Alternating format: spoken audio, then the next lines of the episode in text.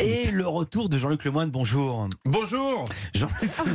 Tous les jours, vous intéressez à un problème pour nous, c'est votre session de rattrapage. Et aujourd'hui, vous vouliez commencer par des excuses. Oui, Philippe, car je sais que vous ne l'aviez pas remarqué, mais la semaine dernière, j'étais absent. Voilà, et tout ça à cause d'un malentendu, donc je voulais apporter cette précision que j'ai fait enregistrer par un proche. Perdón, obviamente, a, a mis compañeros, al club. Je veux dire pardon à mes coéquipiers au club. Je pensais que j'aurais un jour de repos. Je sais qui c'est. Je suis comme Lionel Messi. Je pensais que j'avais un jour de congé, vu que lundi dernier, on était le 1er mai. Mm. Le problème, c'est que je travaille avec Philippe Vordel, qui est prosopagnosique, c'est-à-dire qu'il ne reconnaît pas les visages. Oui, bah, visiblement, il ne reconnaît pas non plus les jours fériés. Donc lui, le 1er mai, le 8 mai, il s'en bat la race. Mais trop tard. Les réservations étaient faites, donc on a pris une petite semaine en amoureux avec Anissa Haddadi. Je lui ai dit, tu vas aller où? Elle m'a dit, Ah, j'ai une super idée, on va aller chez moi à Sochaux. Donc elle est partie toute seule. Et moi, j'ai pu préparer tranquillement l'événement de l'année. Europe 1, il est 10h06. Oui, c'est un petit hommage à Maurice Barthélémy qui était à ma place la semaine dernière. C'est le carillon d'Europe 1, mais version Big Ben. Car ce week-end, it was the bamboche. Trois jours de festivités organisés en l'honneur du couronnement de Charles III. Bon, écoutez, c'est une fois tous les 70 ans. hein.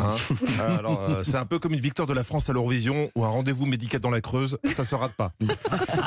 Bon, comme on fait de la radio, ça va être compliqué de vous décrire, mais je vous résume en deux secondes. À un moment, il y a l'archevêque de Canterbury qui s'est mis face à Charles III, il a saisi la couronne, il a levé au-dessus de sa tête et il a dit ça.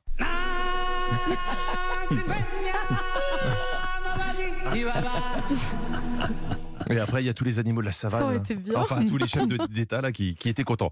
Moi, j'ai surtout regardé sur France Télévisions, qui avait réuni la Dream Team, avec notamment le boss des têtes couronnées, Ah oui. mon Stéphane Bern. Vraiment. Évidemment. Euh, Journaliste, comédien, animateur, chroniqueur mondain, mais avant tout, un homme délicat, qui sait trouver les mots pour, trouver, enfin, pour mettre en valeur les autres. Comme là, quand il parle de la reine Camilla. C'est une femme qui est, qui est pas servie par la, la photographie alors qu'elle a un visage, un visage très mobile. Ça veut dire quoi, le visage très mobile? Alors attention, ce compliment a été fait par un professionnel. Je ne conseille à personne de flatter une femme en lui disant qu'elle a un visage Non. très mobile. Non, Ah non, non, Hein, vaut mieux on est d'accord, Stéphane Non, ça marche pas. Ça marche ne le pas. pas. Sur France Télévisions, ils avaient aussi euh, plein d'envoyés spéciaux pour nous faire partager la ferveur dans le Commonwealth, et notamment à Melbourne. Je me trouve actuellement en plein centre-ville de Melbourne, hein, sur la place Federation Square. La place est quasiment vide, peut-être parce qu'il pleut, mais aussi à cause de ce euh, désintérêt envers euh, la royauté et envers euh, le couronnement. Euh, bah, ça valait le coup d'envoyer une journaliste à l'autre bout du monde. Hein. Non, mais quitte à aller dans un endroit où il se passe rien, autant aller à Montargis. Parce qu'il paraît que là-bas, c'était pas la folie non plus. Et ça aurait coûté le prix d'un aller-retour en TER. Mm. Il y avait aussi Louise Eklund, la locale de l'étape, qui était à Londres pour recueillir des témoignages pour le plus grand bonheur de Julien Bugier. Vous êtes en compagnie de la révérende Isabelle Hamsley et elle parle un très très bon français. Euh, c'est parce qu'elle est française, tout à fait. Oui, oui, il y a des Français qui parlent bien français et ça, c'est assez surprenant. Alors, d'après vous, hein, qu'est-ce qui va se passer après dans la logique des choses? Louise nous a expliqué que la révérende était française. Donc, pour lui poser une question, Elle est très proche de l'archevêque de Canterbury. Justement, um, what does it imply uh, preparing a ceremony Qu'est-ce que for ça with the archevêque de implique de Canterbury? préparer Qu'est-ce que ça implique de préparer une cérémonie avec l'archevêque de Canterbury? Euh, ça implique énormément de choses. est-ce qu'on se complique why? pas un peu la vie hein? Ça, C'est c'est l'école Anissa, tout ça, tout en anglais. Sinon, Stéphane Bern nous a encore prouvé que dans cet exercice, bah, il y, y avait personne au-dessus de lui. C'est un radar à Gotha.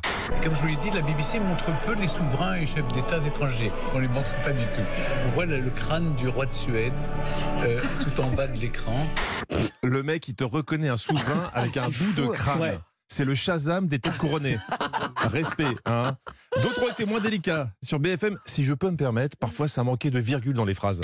En ce dimanche, au lendemain euh, du couronnement du roi Charles III, euh, de la reine Camilla, c'est la fameuse quiche royale. Alors, la, la quiche royale, j'ai cru que c'était le surnom de Camilla.